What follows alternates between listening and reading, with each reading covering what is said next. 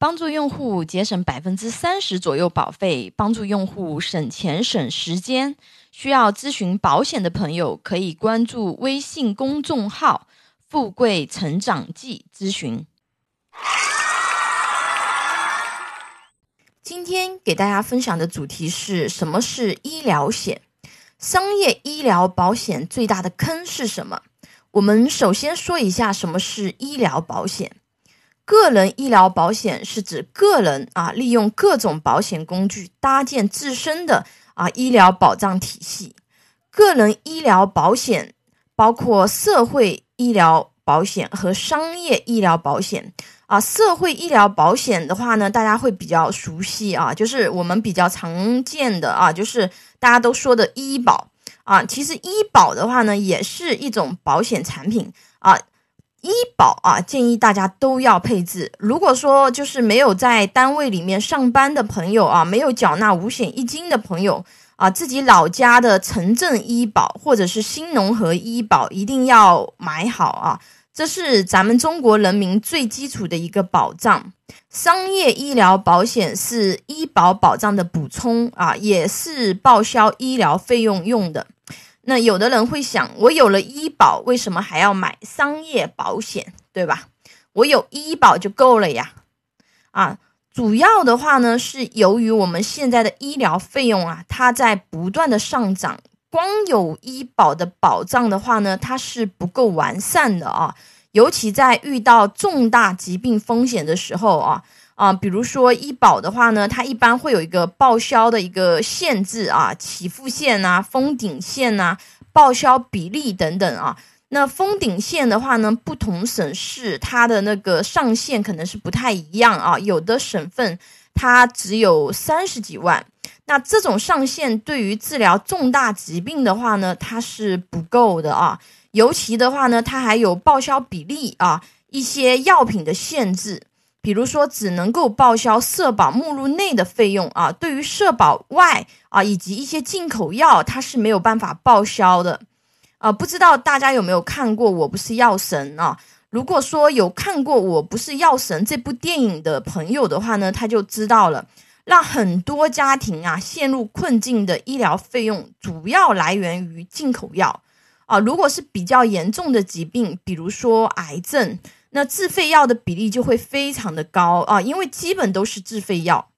还有一个不足的地方呢，就是说有一些区域啊，就是还是需要自己先支付啊，事后才能够报销。呃，那我们接下来讲一讲这个就是商业啊医疗保险的一个类型啊。那医疗险的话呢，一般分为就是普通医疗啊、中端医疗和高端医疗三种啊。因为现在我们基础社保的话呢，它其实是涵盖了这个啊普通医疗的这样子的一个功能啊。那其实普通的百万医疗啊，就属于对这个医保来说是一个非常好的一个补充，而且它的一个成本啊，就是它的费用非常非常的低啊。那呃，如果说是普通家庭的话呢，配一个普通的百万医疗。啊，三十岁左右其实才三四百块钱这样子的一个呃费用啊，但是的话呢，能够达到百万以上的一个保障额度，这对普通家庭来说就是一个比较不错的一个保障了啊。那高端医疗的话呢，它主要是医疗服务比较好，就医体验比较好，而且的话呢，可以去获取一些很优质的这个呃医疗资源。其实现在医疗资源是比较紧张的啊，那呃，比如说像在一些一线城市啊，公立医院的普通部你是很难住进去的啊。比如说上海啊，那呃，高端医疗的话呢，它可以覆盖到公立医院的特需部啊，那个 VIP 部啊，甚至是国际啊。部的私立医院啊，等等啊，那这个是高端医疗可以给到的最优质的一些资源啊。那普通的这个医保，就是比如说包括我们的社会基础保险，包括普通的百万的这种医疗险，它是没有办法去报销这些啊特需部啊啊这些等等部门的啊。那包括高端医疗的话呢，它会有专属的客户经理啊，医院代表陪同服务，那就。发生重大事件的时候，就不需要说可能家属嘛，毕竟说对于这个医疗资源是不是特别了解的啊？对于大大部分普通人，对吧？那啊，可以有最专业的这个服务人员去帮助你获取最优质的资源，而且用通过非常快速的一个方式啊。一些高端医疗险，它还提供全球紧急救援服务啊，那包括机票啊、酒店等服务。那对于小朋友来说啊，高端医疗险是不能够单独投保的，都需要和父母一起投保。只有很少数的产品才能够小朋友他自己去投保啊，这个大家这个了解一下啊。如果说有这方面需求的朋友的话呢，啊，可以给我留言咨询啊。因为如果说你想给小朋友去投这种啊门诊也能报销的啊一些这种保险的话呢，啊是。大部分的高端医疗，它是需要就是连在父母一起，它才可以去承保的啊。除了上述的几种分类的话呢，还有一些比较特别的啊，比如说专项医疗等特殊医疗险啊，专门是针对癌症的防癌险啊，还有一些针对专项疾病的海外重疾医疗保险。那首先给大家说一下这个就是。啊，选购医疗保险啊，你要注意什么事项啊？健康告知啊，健康告知这件事情，在我之前的一个内容分享啊，也跟大家反复的去强调啊。那医疗险的健康告知，它是非常严格的，在投保医疗险的时候，一般都会询问被保险人过往的身体健康情况，比如有没有既往病史啊，有没有住院经历啊，等等。那医疗险是不保既往症的啊，这个大家自己要这个清楚一下啊。什么意思？就是说你曾经罹患疾病的啊，这个部位，它如果说还是相同的疾病，那这个是不保的啊。如果说是非常严重的疾病啊，比如说恶性肿瘤，或者是说啊冠心病啊、肝硬化、糖尿病啊，或者什么高血压，对吧？这个都是有可能会被延期或者被拒保的，这也是为什么我之前一直建议大家，你在你身体健康的时候，一定要去给自己配置重疾险的一个原因。因为医疗险它太严格了，随着年纪的增长啊，人嘛，我们是人嘛，对不对啊？随着年纪的增长，多多少少都会有一点小毛病出来的啊，那。这里的话呢，还有一个提示啊，就是你如果说是以社保身份投保的，那实际上你在使用它的时候啊，就使用它去做医疗报销的时候，并没有用这个社保的身份去结算理赔。绝大部分的这个医疗险，它这个是要打折的。那如果说是你以社保身份投保的，那你结算的时候也是以正常的一个身份去结算的话呢？那这种的话呢，一般是看这个医疗险的一个报销额度啊。现在稍微好一点的都是百分之百报销的。接下来啊，给大家说一下这个医疗险啊，就是我觉得医疗险最大的 bug 啊，就是说最大的这个缺陷是什么？那我觉得医疗险最大的 bug 的话呢，是续保问题啊，就是。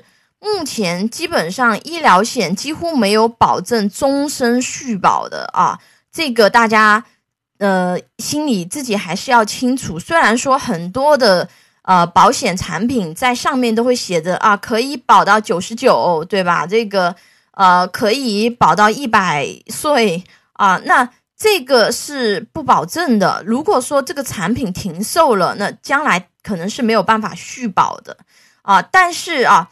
大家对于医疗险能使用的时候啊，你一定要珍惜机会，使用好这个医疗险，因为这个医疗险它尤其是对于年轻人来说非常的便宜，但它保障的额度非常高啊啊，几百块钱的医疗险保障额度三百万、六百万，对吧？那你在能使用这个种啊福利的时候，一定要去使用它啊，因为随着年纪的增长的话呢。这个保费是会增长的，而且随着你年纪的增长，你的身体可能也是会发生变化。那你身体发生变化的时候，有可能医疗险你就用不了了，也就是说你就买不了了啊。那这个是医疗险的一个，嗯，既是优势的地方啊，也是短板的地方。因为这个品类的险种在年轻的时候，它的保费非常的低，就可以换取很大的一个保障，啊，也就是说它的资金利用率可以撬动很大的杠杆啊。当然，我说的前提是年轻啊，年纪大的时候，它这个产品并不便宜啊。那如果说是真的有这方面咨询和需求的朋友的话呢，可以这个就是给我留言。啊，那我给大家分享一个干货啊，就是啊一个啊百万医疗的一个价格啊，但是的话呢，它的保障基本赶上了中高端的一个保障啊。我给我自己女儿配的也是这一款啊啊，当然了，它这个服务性的一个差异还是有的啊，因为毕竟高端医疗的价格对吧，这个还是有很大的一个差距的。啊，但是对于普通的平民百姓来说啊，这件事情它的性价比是非常非常高的啊。那大家可以看一下保障内容和范围啊，我这文稿里面的话呢有分享，三百万的普通医疗保险金啊，三百万的重大疾病医疗保险金，总共是六百万的保障啊，特需部医疗保障、赴日医疗保障，还有儿童综合意外保障。因为它这个险种的话呢，还有一些附加服务啊，特效药啊，直购服务、重疾通道服务啊，还有医疗垫付服务和术后服务。它保障的内容啊，是包含社保内外用药的啊。具体的细节啊，大家在表格里面可以去看文中的一个这个呃文字啊。那。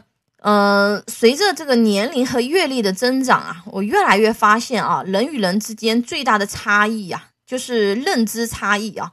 这句话总结的真的非常精辟啊，呃，因为怎么说呢啊，就是嗯，比如说大部分人啊，他其实都很爱护自己的子女和家人，对吧？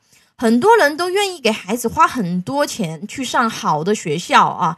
买名牌的衣服啊，买很贵的美食，但是对于孩子非常重要的医疗保障呢，他不做任何的规划啊，让全家人的人身风险都在裸奔啊。说实话啊，真正富有的人，他有没有医疗保障，他其实并不是那么重要啊。为什么？因为他们并不 care 几百万的一个医疗费用，对吧？真正最需要医疗保障的是底层群众和中产阶层。啊，不过世界就这么讽刺啊！绝大部分富人阶层，他其实都有很好的一个呃风险防范意识，都会去做一些未雨绸缪的事情啊，给自己和家人去做好风险防护啊。比如说这个李嘉诚家族，每个李氏家族的孩子一出生，他就赠送一亿元的人寿保险。啊，最没有忧患意识的，反而是那些最应该要去给自己或者去给自己的家人做保障的人群。啊，我还是希望听到音频的朋友们，就是尤其是对保险有非常大的这个偏见的这个朋友啊啊，希望你抛开你的一个偏见和固有的认知啊，冷静的这个思考一下啊，把我们的理性思维拉出来。如果啊，你或者你的家人出现重大风险事件的时候，你家里有没有足够的钱去治疗？你有没有房贷？要不要卖房子？生活会不会受到很大的影响啊？几百块钱的支出可以给自己规避这么大的风险，其实就是一顿饭而已啊啊！当然这里是有前提的啊，前提是你还能买。啊，因为有的人他的身体异常情况比较严重，他买不了啊。那很多人他一听到保险，第一反应就是，哎呀，啊，卖保险的呀，骗子啊，快跑呀！哎，其实我也不知道该怎么说啊，因为我会有一点想笑啊。呃，如果说有看过理性思维和感性思维的朋友，就会知道啊。绝大部分人他的一个思维方式，其实或者做决策的方式啊，他是用感性思维去做决策的啊。那希望可以唤醒一下这个理性的一个思考啊。那去想一想，就是为什么会有这样子的一个固有认知啊，或者说为什么会有这样子的感受？那你反感的呢，是说遇到曾经的保险从业人员啊，他死缠死缠烂打的，对吧？这个非要让你买保险，让你觉得很讨厌，对吧？还是说是人家这个买了保险没有赔啊？你觉得这个是骗子？那或者还是说你真的有了解过啊？规避风险的一个工具啊？这保险这个东西它没有价值啊？这个东西对你没有用？那很多他其实有非常大的一个偏见的朋友，他根本就没有真正了解过保险这个产品啊，他能够帮助自己做一些什么事情啊，能给自己规避一些什么风险啊？他内心其实就是有这么一种情绪啊，就是 比较高高在上这种感觉啊，卖保险的啊，这么死缠烂打，对吧？